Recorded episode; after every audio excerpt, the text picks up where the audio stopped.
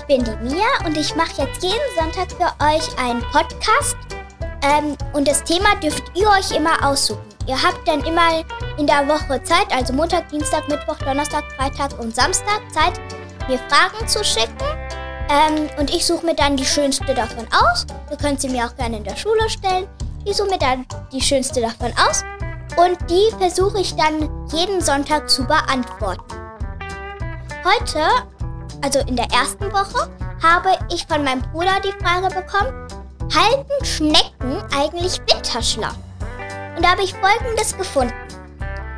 Die meisten Nacktschnecken sterben leider im Herbst, aber vorher legen sie noch ihre Eier ab, um ihre Art nicht ganz aussterben zu lassen. Die Schnecken, zumindest die meisten, halten dann ihren Winterschlaf in Erdhöhlen, Erdlöchern, Laubhaufen und Holzstäbeln. Dort sind sie geschützt vor Feinden, die sie fressen könnten, oder ihre Eier. Wie alle Tiere haben Schnecken auch natürliche Feinde. Nicht nur die Schnecken selbst werden gefressen, sondern auch ihre Eier.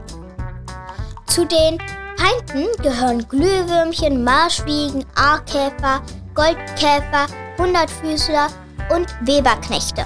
Bei den Vögeln gelten Amseln, Drosseln, Stare, Elstern, Spechtmeisen und Würger dazu. Und was nur wenige wissen, dass Weinbergschnecken Nacktschnecken fressen. Also ich finde es ja extrem wenig, aber Schnecken können drei Meter in einer Stunde laufen. Also, oder kriechen, wie man es nimmt.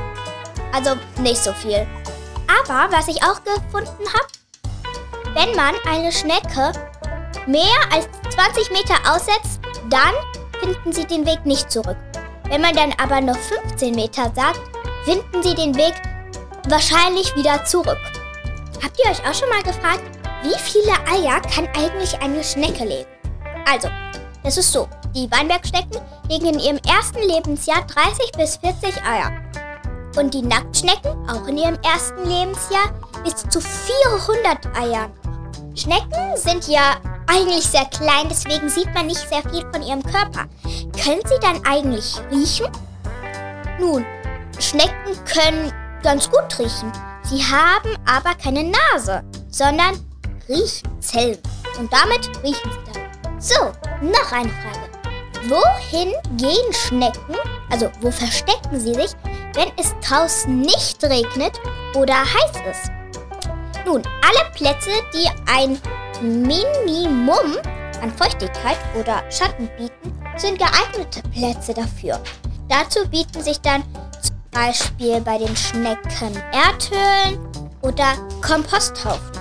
Kommen Schnecken mit Haus auf die Welt? Weinbergschnecken und andere Schneckenarten kommen tatsächlich mit Haus auf die Welt. Also sie schlüpfen mit einem Haus auf dem Rücken.